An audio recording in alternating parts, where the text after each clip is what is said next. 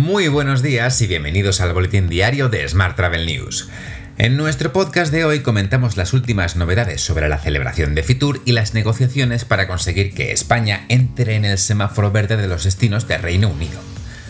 Ya sabes que puedes seguir nuestro podcast en Spotify, eBooks, Apple y Google Podcast y como cada día en radioviajera.com.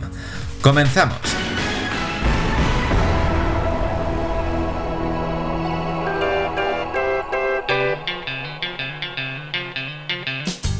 La ministra de Industria, Comercio y Turismo, Reyes Maroto, se ha sumado al optimismo ante el arranque de la temporada alta.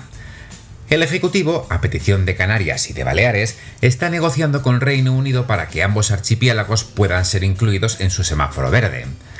Por su parte, el presidente del gobierno, Pedro Sánchez, ha asegurado que las primeras pruebas técnicas que se están efectuando de cara a la introducción del certificado verde digital europeo están siendo muy positivas.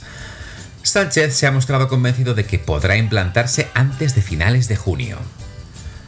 En este contexto, las reservas nacionales se recuperan un 40% desde el fin del estado de alarma. La agencia de viajes de Pentaflash, buscounchollo.com, asegura que las reservas nacionales ya presentan una recuperación del 40% en los últimos 7 días con respecto al mismo periodo de 2019. Cambiamos de asunto. FEAT se opone a que se penalice a las empresas en ERTE que no puedan trabajar. Los hoteleros han recibido con cautela el anuncio de la prórroga de los ERTE ante los cambios de condiciones propuestos por el Ejecutivo.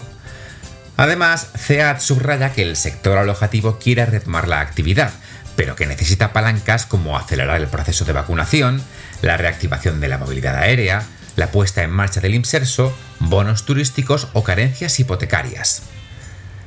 Y como sabes, Fitur arranca este miércoles su cuadragésimo primera edición en un formato híbrido, mitad presencial, mitad online, obligado por la pandemia.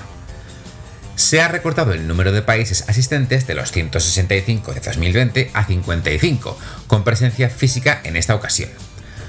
Además, la feria tendrá los aforos reducidos al 50% para garantizar la seguridad sanitaria.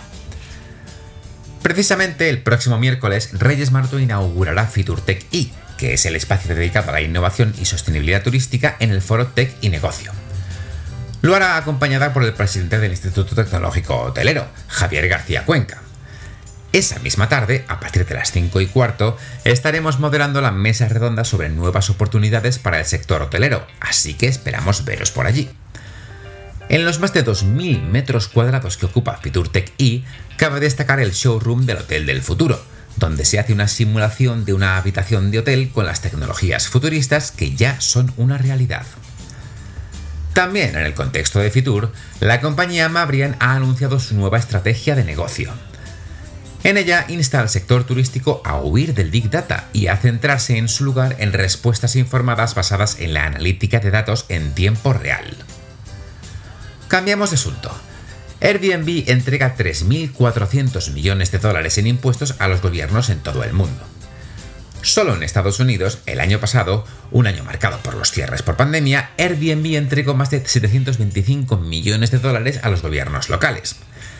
La compañía comenzó a recaudar y remitir impuestos en nombre de su comunidad de anfitriones en 2014, mediante acuerdos de recaudación voluntaria con las ciudades de San Francisco y Portland.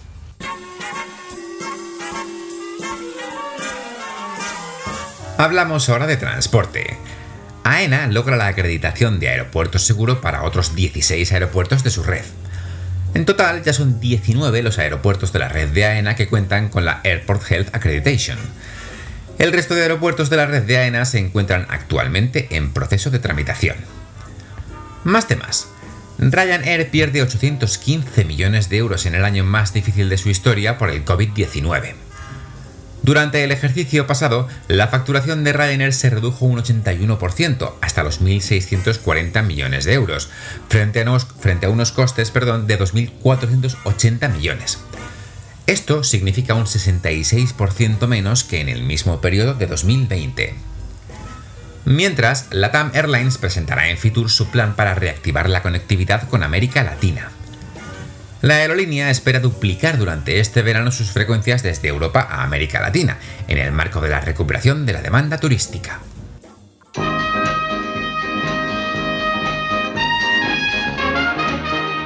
Costa Cruceros reanuda sus operaciones en el Adriático y Grecia. Costa Luminosa, el segundo barco de la compañía italiana que reanuda sus operaciones en 2021, marca el reinicio del sector de los cruceros en el Mediterráneo Oriental. Por su parte, el puerto de Málaga ya dispone de una fecha concreta para el retorno del turismo de cruceros, que se hará de forma escalonada. Será el próximo 15 de junio, según ha solicitado la naviera alemana TUI. De este modo, Málaga será puerto de escala del buque Mindshift 2, que partirá desde Gran Canaria a Palma de Mallorca.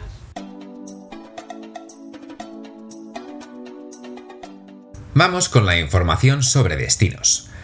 Madrid presentará en Fitur su apuesta por un modelo turístico sostenible, de calidad y seguro.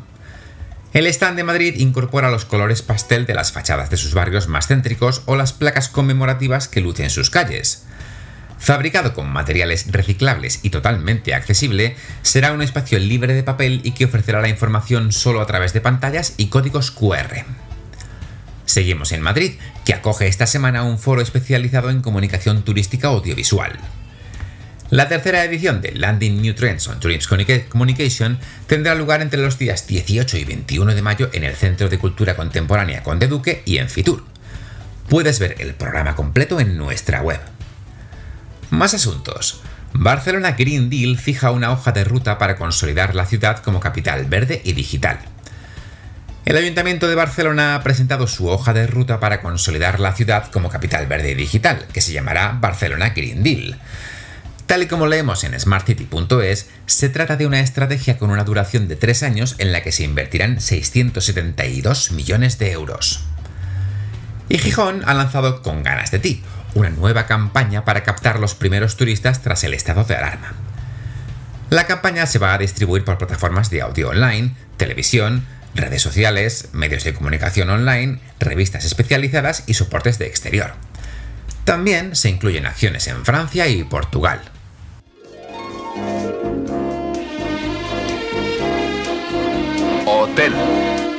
Vamos ahora con la actualidad hotelera. NH y Melia ponen 90 hoteles en el escaparate para conseguir 400 millones. La primera y tercera hotelera españolas aceleran las ventas para antes de que termine el año. Las claves, centrar las operaciones en Europa y priorizar el segmento urbano antes que el vacacional. Esto sucede mientras NH Hotel Group lanza su promoción de verano. La compañía ofrece desayuno gratuito, late checkout, alojamiento para niños y cancelación gratis. Además, los titulares del programa de fidelización NH Rewards podrán disfrutar de hasta un 10% de descuento. Mientras, Río reinicia su actividad en Portugal. La cadena reabre el Río Arana en el Algarve y el Río Palas Madeira en la isla de Madeira los días 12 y 17 de mayo respectivamente. Más asuntos. Sercotel Hotel Group refuerza su apuesta por Andalucía con un nuevo establecimiento en Málaga. Sercotel Tribuna Málaga, situado en pleno centro de la ciudad, tiene previsto abrir sus puertas el próximo 1 de junio. El establecimiento, gestionado anteriormente por Otusa, entrará a formar parte de la cadena en régimen de explotación y operará bajo la marca Sercotel Hotels. Y Paradores apuesta en Fitur por la sostenibilidad y la seguridad. El stand de Paradores tendrá como protagonista la naturaleza, estará elaborado fundamentalmente con materiales reutilizables y diseñado para ofrecer las máximas garantías de protección anti-COVID. Paradores presentará además en la feria Naturaleza para los Sentidos, un programa de experiencias para promover un ecoturismo sostenible y responsable.